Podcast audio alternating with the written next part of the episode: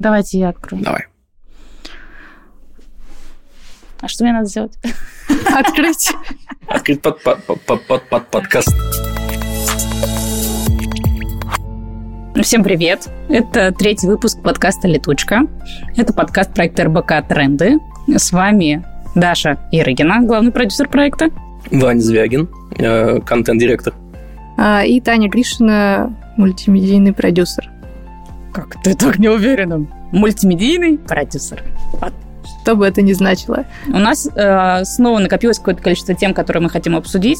Мы очень сожалеем, что не получается прям много тем взять в выпуск, но 3-4 получается. Мир в огне, мы едем на велосипеде, все горит. э, В общем, Все как, Как у обычно, всех, ничего да. нового. А, именно поэтому мы начнем а, с материала, который называется никак иначе. Андрюха у нас труп. Как современные технологии помогают криминалистам. Для начала у меня вопрос. так. Кто такой Андрюха? Ой, Ну, это, это, же улица разбитых фонарей, там по коням. У нас труп, возможно, криминал. Ну ты что? это было классический детства. мемасик такой уже стал. А кто из них был Андрюха? Это хороший вопрос. Это неважно. Это же А, это собирательный это- образ, понимаешь, э, всех подобных сериалов. Андрюха, у нас труп, возможно, криминал.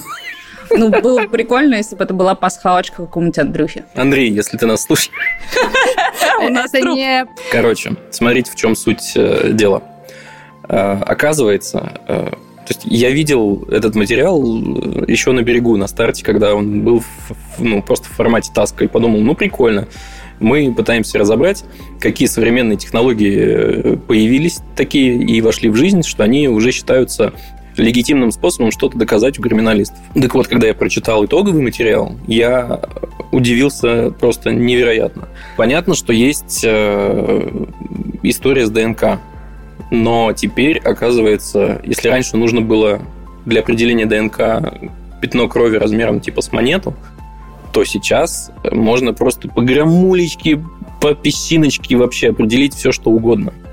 Мне кажется, надо добавить, что в материале, который опубликован на сайте РБК Трендов, э, есть Безусловно. классные примеры а, каких-то детективных расследований, которые, ну, в общем, преступления были раскрыты благодаря тому, что там вот прям микро-микро дозировка какой-нибудь жидкости или там части Пыльцы. тела человека или даже пыльцы присутствовала там на месте Слушайте, ну до преступления. и мы сейчас спустя- еще дойдем. да, и спустя десятилетия э, удавалось э, благодаря этому раскрыть преступление. Короче, там очень много классных э, историй и кейсов. Да, и что удивительно, если раньше существовало только государственные, государственные у разных государств, разные базы ДНК, как отпечатков пальцев и так далее, то теперь-то появились частные базы ДНК, и с ними тоже можно сравнивать найденные улики. Например, какие-нибудь там атласы и прочие, ну, вот эти вещи, куда мы задаем свою слюну, а потом пытаемся понять, тесты. э, там, не знаю, были ли у меня в роду неандер- неандертальцы когда-то очень давно или нет. И каков риск инфаркта. Когда, э, когда я читала этот материал, у меня возник вопрос. То есть там говорится о том, что в США эта история работает, э, что люди, которые сдают э, ДНК-тесты, они там автоматически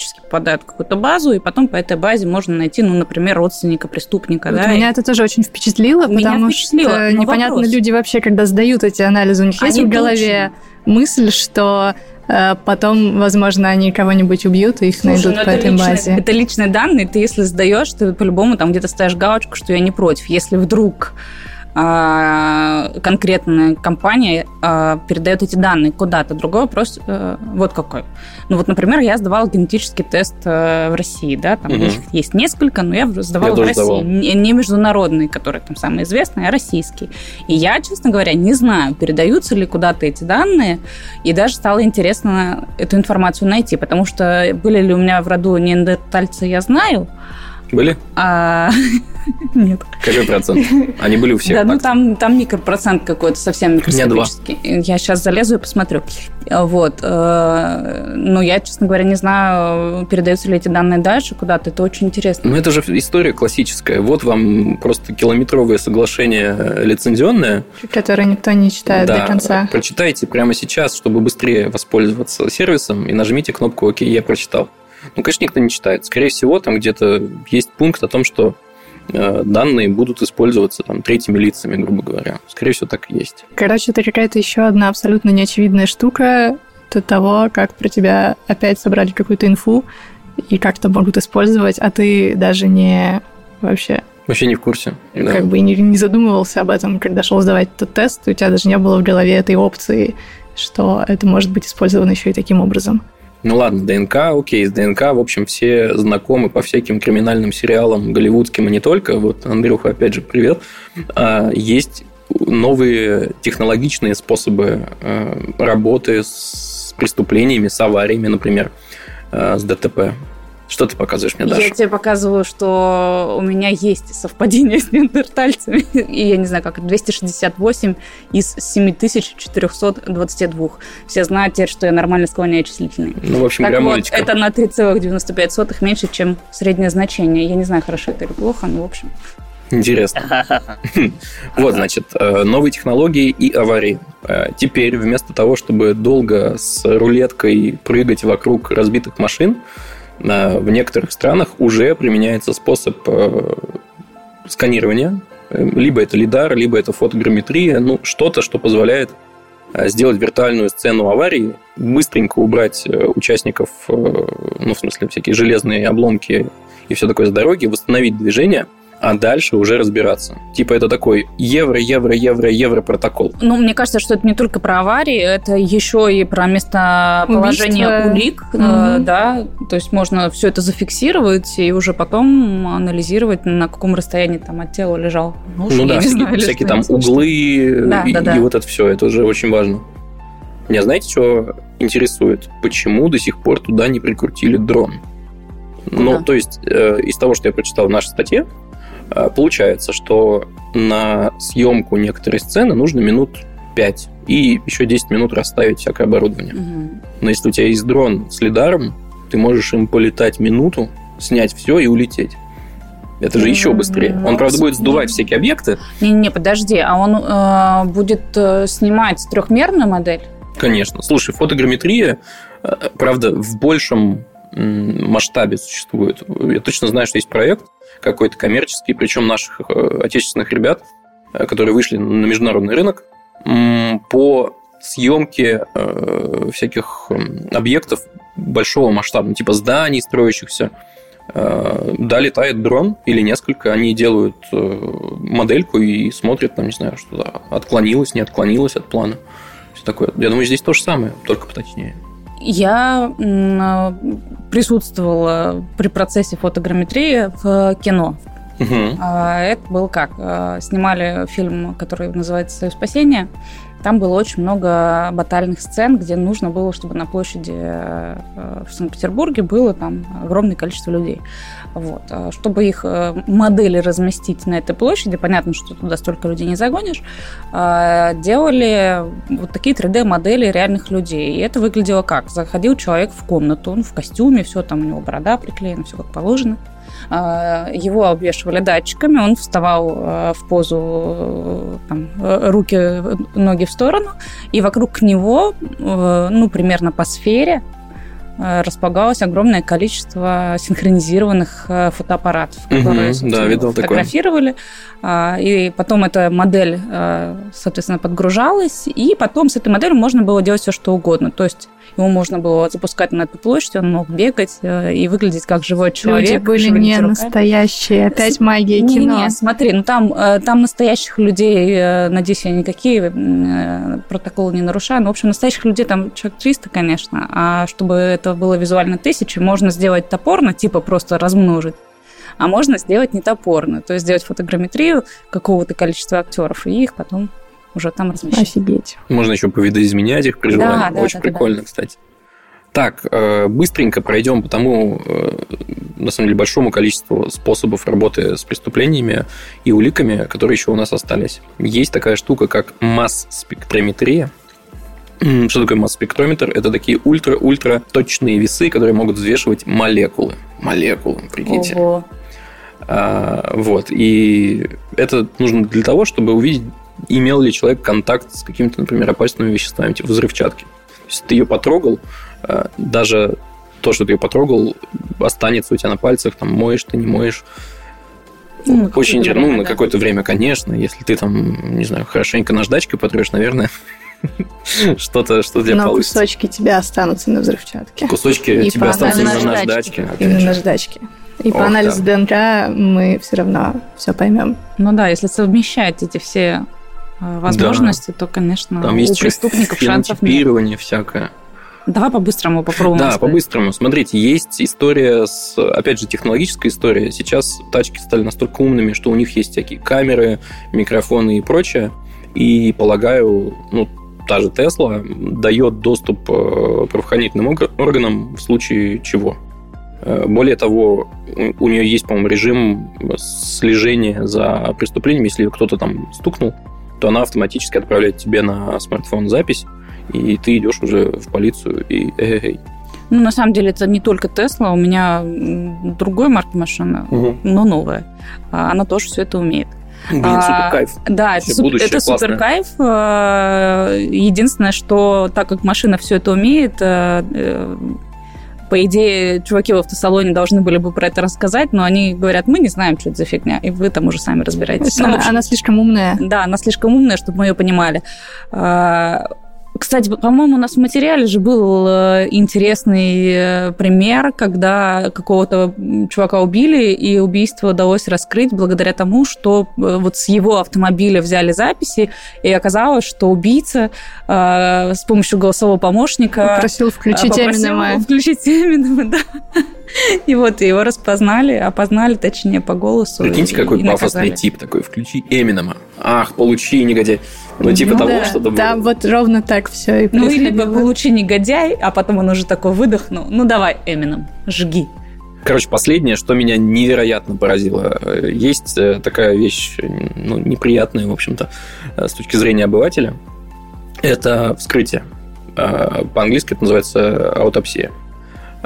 Есть такая штука, оказывается, современная, тоже благодаря технологиям появилась, виртопсия. То есть ты не делаешь вскрытие не ты, а, конечно, патологоанатом, не делаешь вскрытие трупа, э, ты его сканируешь э, в, в чем? В, господи, как это называется? МРТ. В МРТ, в общем, э, КТ. рентгеном, опять же, КТ. Да. Короче, всеми возможными способами все это вместе накладывается, э, складывается в единую какую-то модель, и дальше ты можешь уже смотреть, не знаю, включать прозрачность, непрозрачность, никого резать, короче, не надо. Это и этически как будто неплохо, и, в общем, это ускоряет процесс на, на самом деле довольно сильно. И это сразу убивает все вот эти драматические сцены из фильмов, когда там родственники хотят забрать, но надо вскрывать, или они уже забрали, уже везут на похорон, за ними выезжают, и говорят, нет, нет, мы еще там хотим еще проверить, и, в общем, вот, и все рыдают, и, Ну, в общем-то, и, да. а потом, или еще надо выкапывать У это меня есть только вопросик общем, по этому поводу. А, Помимо непосредственно наблюдения за тем, что, ну, что там, не знаю, с условным желудком, что в желудке, э, есть же еще и анализы. Анализы виртуально ты не сделаешь. То есть какие-то жидкости Ну да. тебе нужно забрать из Ну, трупа. не обязательно же его скрывать, чтобы жидкость забрать.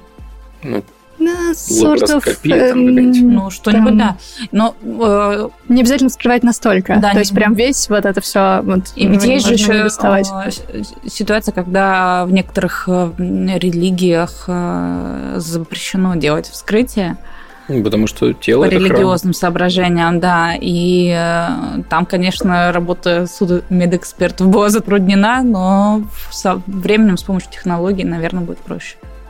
В общем, да. Ребята, а, если вы знаете какие-то еще невероятные истории, а, помимо тех, которые мы перечислили у себя в материале, ссылка в описании, естественно, а, залетайте в телеграм-чат, ссылка тоже в описании, и рассказывайте, потому что дико интересная тема.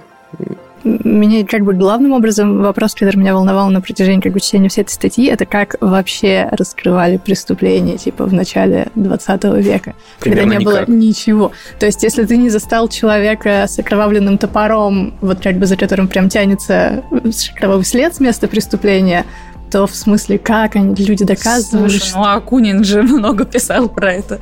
Ну, в общем, это, это совершенно непонятно. То есть тут даже история про вот, например, 1989 год, где м, даже были какие-то следы ДНК, но они были слишком маленькие, и этого было недостаточно. И, в общем, а уж раньше, а когда не было ДНК, Когда не было отпечатков пальцев.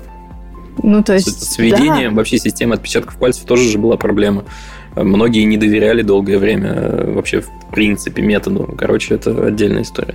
И теперь кажется тренд на то, чтобы технологически такие методы, они быстрее внедряются. Вот появилась технология, все таки убедились, что это работает, такие, ну прикольно, давайте юзать. Ну, мне кажется, здесь э, всегда будут рядом эти э, проблемы передачи данных, проблемы сохранности, наверное, частной жизни, частной информации. А, и тут, как всегда, нужна еще регуляторика дополнительная. И это факт. Да. Идем дальше. Таня, жги.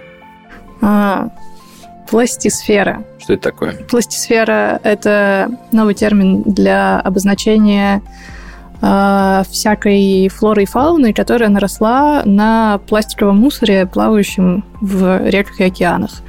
Вот. Просто в какой-то момент ученые поняли, что много новой жизни облепило, значит, все эти пластиковые бутылки, покрышки и все это прочее барахло. И эту новую жизнь как-то надо назвать, потому что она вообще довольно специфическая. То есть у нее там есть какие-то свойства новые, интересные, которые позволяют ей, значит, с этим мусором взаимодействовать, к нему присасываться, с ним вместе плавать и иногда его даже немножечко разлагать. Короче, подробности вы прочитаете у нас в материале. Опять же, ссылочка будет где? В описании и... Мне кажется, что важно, что эти организмы, появление которых, наверное, прогнозировать никто не мог, что они, да, они могут быть токсичными, они могут, возможно, нас убить когда-то, да, но, с другой стороны, они тоже будут носить свой вклад э, в разложение этого пластика.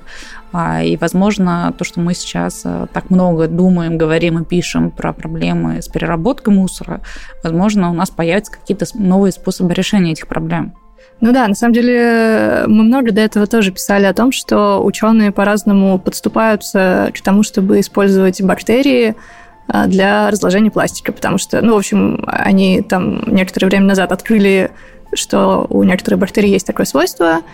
Вот, как-то они это все, значит, безопасно переваривают, расщепляют на какие-то э, нетоксичные вещества. И, в общем, довольно прекрасное начинание. Другое дело, что они это делают очень медленно, потому что они очень маленькие. Ну и, в общем, на то, чтобы сожрать э, вот эти огромные просто тонны мусора, кажется, нужно очень-очень много бактерий. Э, большое Тихоокеанское мусорное пятно меня очень впечатлило вообще, что оно типа настолько большое, что его уже даже назвали. Это не просто типа куча мусора, это вот некоторая такая агломерация гигантская, э, по размеру вдвое превышает континентальную часть США. В смысле, это просто как бы невообразимо. Интересно, сколько это в футбольных полях?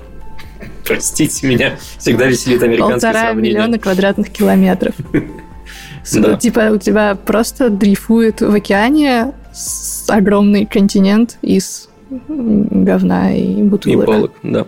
А он он же при этом довольно тонкий все-таки. Это не Но континент, это слой чего-то. Да пластикового, что болтается. То есть это не остров, по которому можно походить, да? Ну, пока, слава богу, нет. Я думаю, что, возможно, он со временем уплотнится и срастется, и на нем нарастут кораллы, и, в общем, по нему И тогда уже... туда десантируются голландцы и скажут, нам надо сделаем у себя острова, потому что земли нет. Слушайте, ну в Черногории же есть небольшие острова такие возле Черногории, которые они не из мусора, ну, там, из затопленных кораблей, да, там в одном и том же месте топили, топили, топили корабли, потом из этого всего дела образовался мини-остров. Он реально очень маленький, там... Ну да.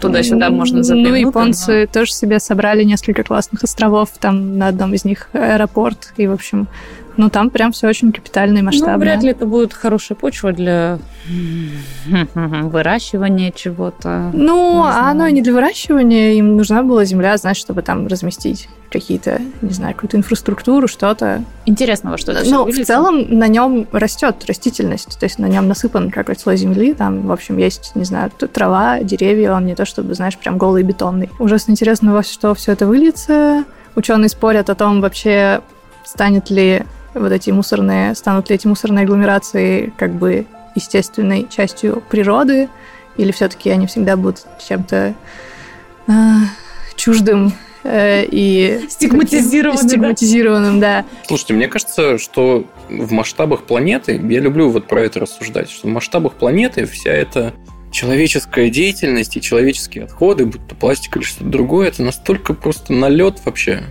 Ну, То есть мы- не мы это- сказала Нет, бы. нет, Была какая-то классная статистика, что количество пластикового говна в океанах в какой-то момент превысит количество ну, всего живого, что там плавает. И этот момент уже как бы опасно близок. То есть не масштаб там 200 лет. Слушай, тут проблема, знаешь, в чем? В том, что мы, э, сидя в офисе в Москве, не очень понимаем, что там, где плавает в океане, как это Это выглядит. правда. а, и, и какие масштабы, вот э, полтора миллиона квадратных километров а, или там вдвое превышаю- превышающая континентальную часть США площадь, вообще непонятно, что это такое. Ну, то есть это очень тяжело осознать, это очень А еще тяжело это очень далеко. Ну, потому что Да, это, когда это ты как по городу, очень тут далеко, ну, и так кажется, всё. что вот а, есть э, м, э, активисты, экоактивисты, да, которые постоянно об этом говорят, что да, это есть такая проблема, но ее реально очень сложно осознать. Как будто бы надо про это еще больше говорить, но у нас есть целый раздел, который называется «Экономика», на сайте РБК Тренды мы там много про это пишем, и не только мы. А, Но кажется, что да, про это надо говорить, потому что, э, Вань, правда, я не согласна. Я понимаю, что кажется, что Не-не-не, в, в масштабах в моменте э, я- планеты это немного. Нет, не сейчас. Я объясню, что я имею в виду. Сейчас, конечно, это мега проблема. Ну, то есть в рамках там 100-200 лет вокруг проблемы, да. Ну, в масштабах в масштабах вечности. всего развития планеты. Ну, типа, были динозавры, долбанулся метеорит, почти все живое умерло, Не, ну в этом плане да. восстановилось. Точно так же будет и сейчас. Другое дело, что мы это воспринимаем и с точки зрения человека, и человеку, конечно, жить в потому мире, что который разваливается, тоже метеорит, хреново. Ну, наступит и, и конец не света. станет, да, и конец света будет. И потом заново это начнется. И потом все заново начнется. Ну да. И повторится все как Я вот старе. об этом только. Не обязательно метеорит. У нас же были прекрасные теории. материалы на тему того, как планета постепенно сбросит себя гнет вот этого всего, если человечество внезапно вымрет. Ну, Да, и там нужно это всего лишь что-то 100, разрушаться. 200, 300 лет и... Ну, вот И за по 500 новой. лет уже точно все там совсем Да. сгниет и развалится, и вообще красота наступит, все заколосится, природа очистится. Настолько. Что в Венеции всплывут дельфины, да. Следующая тема по материалу, опять же, на сайте РБК Тренда называется «Чип вместо таблеток. Как современная медицина борется с депрессией». А, Как? Мне, конечно, кажется, что э, история с чипами и чипированием, она как будто бы такая уже, а, ну, какая-то она триггерная для людей в России. Все вокруг вот чипирования, вышек 5G и прочего, прочего. Ну, для Билла Гейтс какая она Да, да, тревожная. да, Ну, да, да. И, и поэтому мне вдвойне забавно, что чип вынесен в заголовок. Ну, это чтобы все сразу порадовались и триггернулись. Да, да, и ты такой на одной чаше весов твоя депрессия, а на другой чаше весов чип. Ну ладно.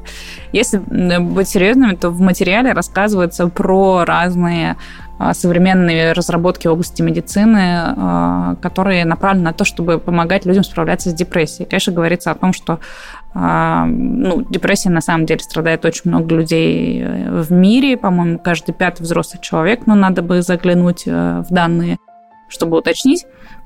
Вот. э, Ну и то есть понятно, что через там условно 10 лет с этим реально столкнется большинство людей либо самостоятельно, либо там в ближайшем его окружении будут люди, которые а, являются носителями этого заболевания. И главная проблема в том, что ну, традиционное типа медикаментозное лечение э, не всегда эффективное, не всем помогает, там очень сложно подобрать нужный препарат, а иногда тебе вообще ничего не подходит, а иногда оно вроде тебе помогает, но у него такая адская побочка, что ты как бы такой тоже... Ну да, точечно не получается. Непонятно. Ну, вот. антидепрессанты изобрели э, около 70, по-моему, лет назад, если Понятно, не да. ошибаюсь. Э, то есть это не Слава та- богу, что вообще изобрели. Во-первых, да, конечно, слава богу, что их вообще изобрели, но это пока не та область э, ну, лекарств, окей, э, которая развилась до такой степени, чтобы это было безболезненно для людей, которые их принимают. Спасибо, что они есть. А Многие люди живы благодаря им, э, но тем не менее, иногда, правда, это лечение становится очень сложным э, и, и собой последствия. И как раз рассказывается в нашем материале про то, какие есть еще варианты. И начинается с экскурса небольшого историю, что была электросудорожная терапия. Раньше ей лечили, это удары током. А... Все-таки все эти прекрасные фильмы, типа «Пролетая над гнездом кукушки», да, да, сразу да, флешбэками да, проплыли. А, и да, и заодно и апельсин тоже. Да. Да. Вот. А, когда я про это читаю и понимаю, что это тоже, в общем, не очень давно было, мне становится страшно. А, но, тем не менее, в общем, сейчас уже изобретают новые, а, новые приплуды, например, имплант радости. Рассказывается в материале про женщину, у которой была тяжелейшая форма депрессии, есть даже фотографии в материале, которой вживили имплант, а, и он, а, он тоже передает разряд электрического тока, но Такой он маленький. очень маленький, да, и он очень прицельно. И там рассказывается, что эта технология, она еще тоже, конечно же, не отработана, она не может быть стандартной, нет такого условного чипа, который можно вживить всем, и он будет делать там типичное какое-то действие, оно будет всем одинаково помогать. Нет. Ее мозг изучали очень долго, а, и с помощью там какого-то количества тестов удалось выявить конкретно в ее головном мозге ту область, которая отвечает за провоцирование депрессивных мыслей, и именно эту, на эту область настроили работу этого чипа. Ну, то есть это реально тонкие настройки, но женщина там потом делилась впечатлениями, что у нее, когда первый раз она почувствовала этот э, небольшое покалывание такое, что у нее непроизвольный просто смех из нее вырвался, чего там не было типа, много-много лет, и она говорит, Блин, это было... круто. Она говорит, это было просто какой-то прилив счастья, который просто взялся и из ниоткуда появился. Не могу не вспомнить про эксперимент с мышами, э, которые э, могли действовать на я поняла, нажимая о чем ты. На педальку. Да, нажимая на, на Я на, тоже про это на думала, педальку. когда читала, что... Да, они могли действовать на область мозга, которая провоцирует гормон, выделение гормона счастья, если я не ошибаюсь. Могу сейчас ошибаться, конечно. Да, да, да. Но общий такое. смысл такой, что мышки в итоге себя убивали тем, что они не могли ни есть, ни пить, ни ходить в туалет, ничего им было неинтересно. Они то просто бесконечно жали-жали на эту кнопку, пока не умирали. Кайфажоры, да. да. А, ну, в общем, в случае с имплантом... А, кнопку. Да, в случае с имплантом он как-то автоматически настраивается, и ты не можешь сам на это влиять, но кажется, что это какая-то... Это, а, что а, эта технология тоже у нее может иметь другая Слушайте, сторона. Небольшое ответвление по поводу имплантов. У меня вот какая мысль. Сложно сейчас это использовать, потому что мозг недостаточно изучен вообще в целом. Э, во-первых, индивидуальные особенности у всех свои, а во-вторых, мы в 21 веке, в 2021 году не до конца понимаем, как все это работает. И импланты в том числе полезны для того, чтобы считывать информацию. Тот же Маск и нейролинк, э, вот, э, если имплант радости точечно действует только в одну сторону, то нейролинк же пытается и в обратную сторону считывать сигналы. Ты простимулировал что-то и смотришь, как оно обратно на тебя реагирует. И вот это, я надеюсь, как-то поможет нам ну, в дальнейшем делать еще более точные чипы. Надо добавить, что все примеры, которые приведены в материале, примеры технологий, там говорится об их стоимости, и каждый раз речь идет а, о там, тысячах и десятках тысяч долларов. Вот, э, что пока это все экспериментальные вещи, которые стоят очень дорого и доступны реально не всем, а в России, скорее всего, вообще пока недоступны. Но мы можем надеяться, что это поможет, я не знаю, нам в старости или уже следующим поколениям, я не знаю. А может быть и при нас. Хотелось бы, хотелось бы. Хотелось потому бы, что это как-то очень все воодушевляет. Потому что реально, когда ты начинаешь думать о том, что депрессия это просто ну, просто у тебя мозг перестал улавливать серотонин, это просто сломалось что-то, типа функционирование гормонов, и ты все лежишь лицом вниз и ничего не можешь. Да. И кажется, что это какая-то очень маленькая штучка, которую достаточно типа чуть-чуть подкрутить, и человек просто будет абсолютно живой, нормальный, счастливый и продуктивный. Вот, очень хочется, конечно, чтобы все это скорее уже доизобретали. И чтобы это было доступно. Ну да.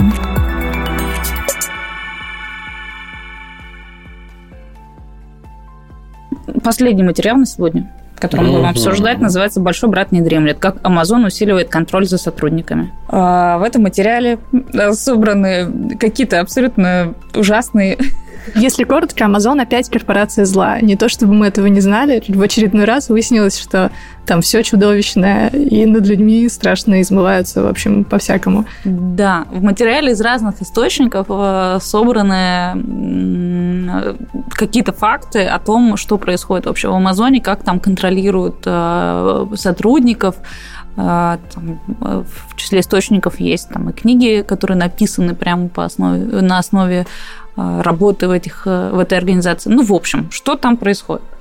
Ну, например, меня поразил э, датчик, который крепится на руке у сотрудника.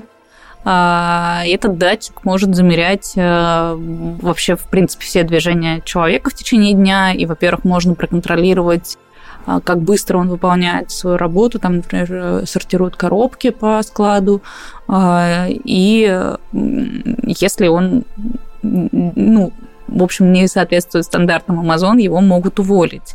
Более того, это автоматизированная система, она высылает предупреждение, что ты работаешь недостаточно хорошо, а, и она же автоматизированно может тебя уволить, как будто бы из этой всей истории э, убрали человека. Но при этом говорится, что Amazon понимает это, и чтобы все-таки человеческий фактор оставался, они ввели а, дважды в день собрание с начальством, которое говорит всем, кто недостаточно хорошо работает. лучше. Они, да, они должны предупредить, что смотрите, ребята, у вас уже много а, замечаний от этой системы, еще чуть-чуть, и вас уволят. Поэтому, пожалуйста, будьте внимательны. Это э, звучит ужасно. 1984 какой-то просто. Да. да. Да.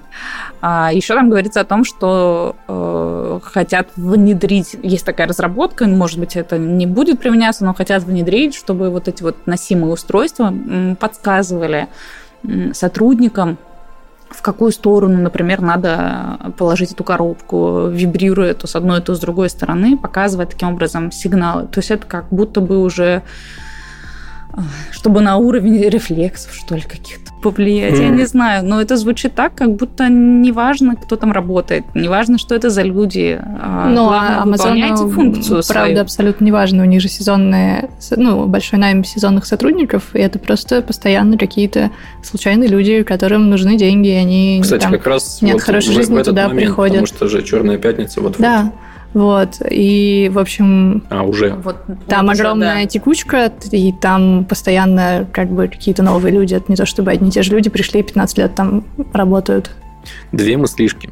А, это все кажется еще более чудовищным, потому что на всех фотках а, Безоса, а, которые существуют в интернете, он такой счастливый. Вот прикиньте, владелец этой корпорации на фоне того, что у него сотрудников, э, ну, грубо говоря, конечно, не током бьют, но делают всякие бз-бз, куда тебе повернуться и насколько ты эффективный. Не подошел ли ты слишком близко к своему коллеге? Да, он счастливый, летает в космос, там как бы у него все мега хорошо. Слушай, ну я бы не верила э, прекрасным фотографиям улыбающегося Безоса. Смотри. Э, Думаешь, все... у него депрессия на самом деле? Ему я, чип? я уверена, что у него на самом деле депрессия или как минимум э, биполярочка. Ну ладно, мы не будем ставить э, диагноз по фотографии. фотографии. Да. Я на самом деле хотела сказать, что у большинства великих, влиятельных людей э, да у всех, господи. Есть вот такие замашки, типа? Нет, я к тому, что у, у, всего, у всех у всего успеха есть своя цена. Ну, то есть это не, не может быть безупречно хорошо, он не может быть безупречно счастливым и не иметь вообще никаких проблем. Ну, то есть если он улыбается на фотографии, это не значит, что все гуд. Я не верю, что такие корпорации, которые работают по таким принципам, не травмируют своих создателей. Mm-hmm. Ну ладно, давайте попробую тогда побыть адвокатом дьявола отчасти. Давай. Несмотря на то, что есть такая проблема с сотрудниками, Amazon – это компания, которая ну, впереди очень многих там, наверное, в первой десятке точно, а может быть, где-то вообще на первых местах, эм, по внедрению роботов в процессы. У них на складах такие роботы работают, и так все устроено и автоматизировано, что мам дорогая. Я думаю, что вот этот ужас, который продолжается с сотрудниками, он относительно скоро закончится из-за того, что роботы внедряются все больше и больше в процессы. Ну, как относительно скоро? Ну, я думаю, о, о десятках лет, наверное. И что? Ну, нам останутся все-таки творческие вещи. И тогда уже намного сложнее и, наверное, даже не нужно контролить процессы. Тут тебе нужно как раз творчество от, от людей. Это как будто такой переходный момент э, роботизации, да, то есть вот есть э, производство которая работает с помощью людей, и есть некое производство будущего, которое практически полностью роботизировано, а где-то посередине есть встреча людей и машин, и вот там... С вибрирующими браслетами. Да, с вибрирующими браслетами а, и током в ногу или в ягодицу. И, видимо, вот видимо, какое-то поколение людей ну, станет разменной монетой вот в этой трансформации. Блин, да, сейчас. Э, есть же статистика 46 э, складов в период с 13 по 18 год было сделано 189 обращений в службы экстренной и психологической помощи из-за различных э, инцидентов, включая попытки самоубийства даже. Это речь об Амазоне сейчас. Mm-hmm. Да, то есть Цена в вот нашем такая. материале как раз говорится о том, что у многих э, сотрудников э, этой компании фиксируются физич... ну, проблемы с психическим здоровьем. Этого. Но, честно говоря, э, про Amazon много пишут, потому что эта компания привлекает, безусловно, к себе внимание как лидер. Да?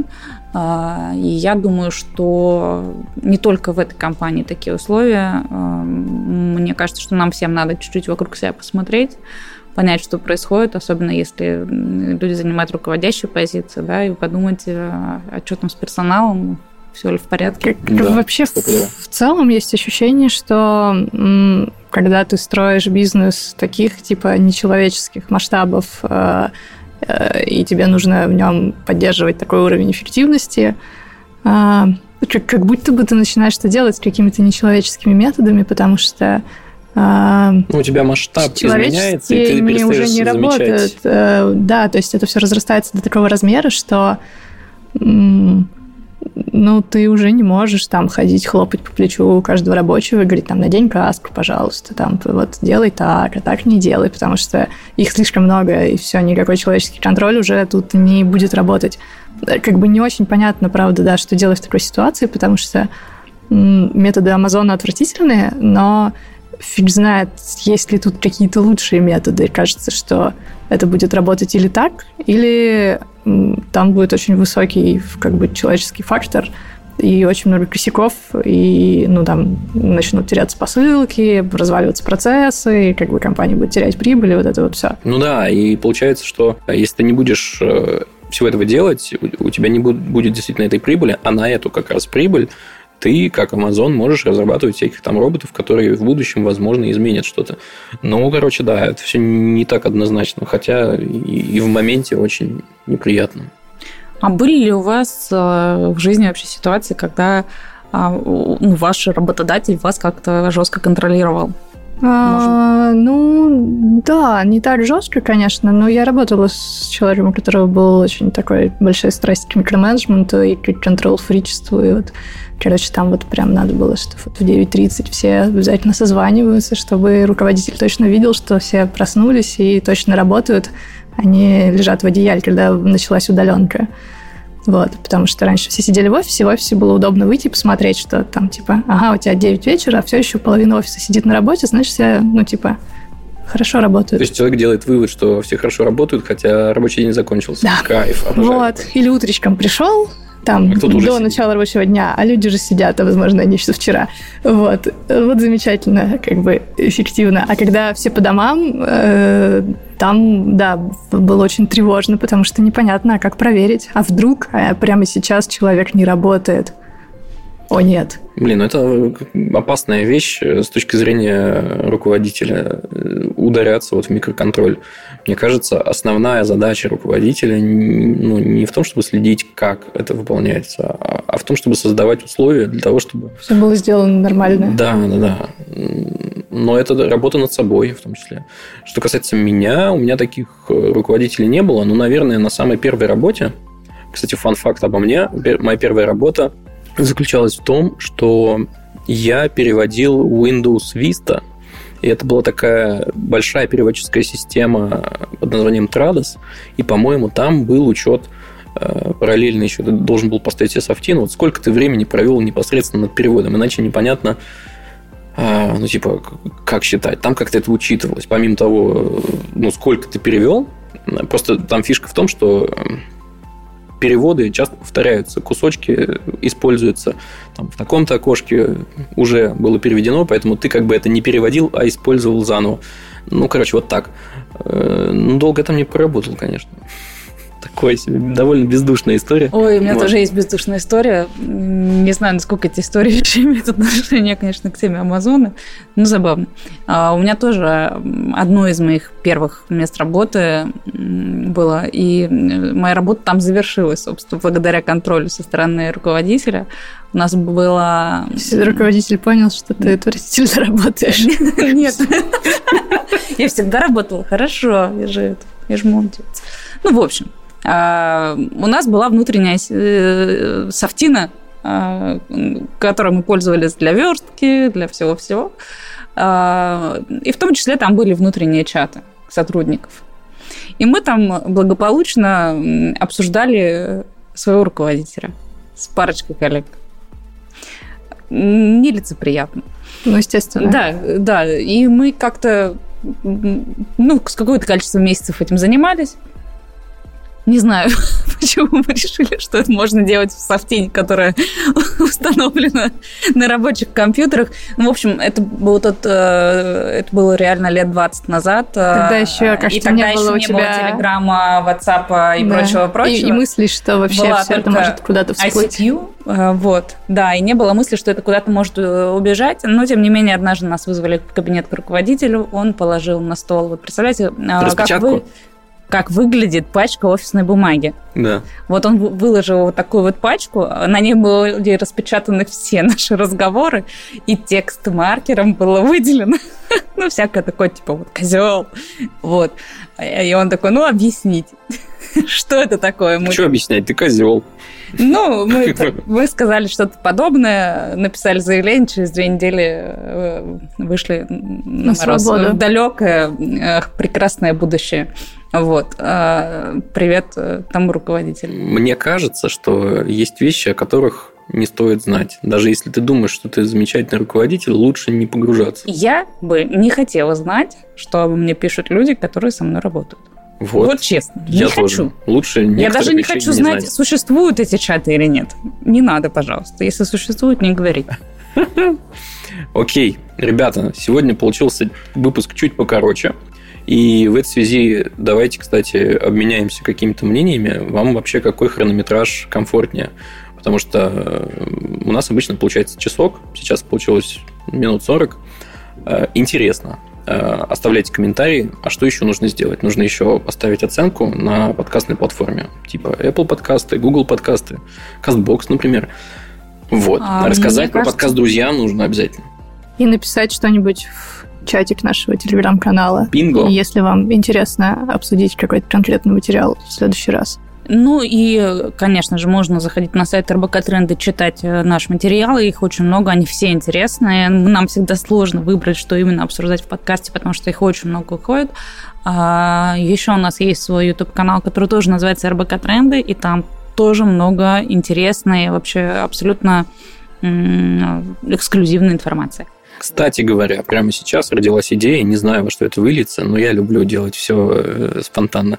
Э, Смотрите, э, Телеграм же у нас есть, вы можете туда записать голосовуху, и мы нет-нет, да и да, может быть, включим ваше мнение по поводу предыдущих выпусков в следующие наши Или эпизоды. какие-нибудь вопросы. Да, А мне Вопросы кажется, что не обязательно даже выпуски или вопросы. Может быть, если вы увидели э, либо в нашем телеграм-канале какой-то материал трендов, либо зашли на сайт и прочитали, и вам кажется, что вам есть что сказать по поводу этого материала, а, запишите свое мнение, мы его добавим, и вы станете одним из э, людей, которые вместе с нами обсудят Приглашенным Да. героем. приглашенным героем нашего подкаста. Как Ну так? все, мы побежали, потому что, как мы сказали в самом начале, мир в огне, все горит, и мы едем на велосипеде. Хорошей недели, пока. Пока. Пока.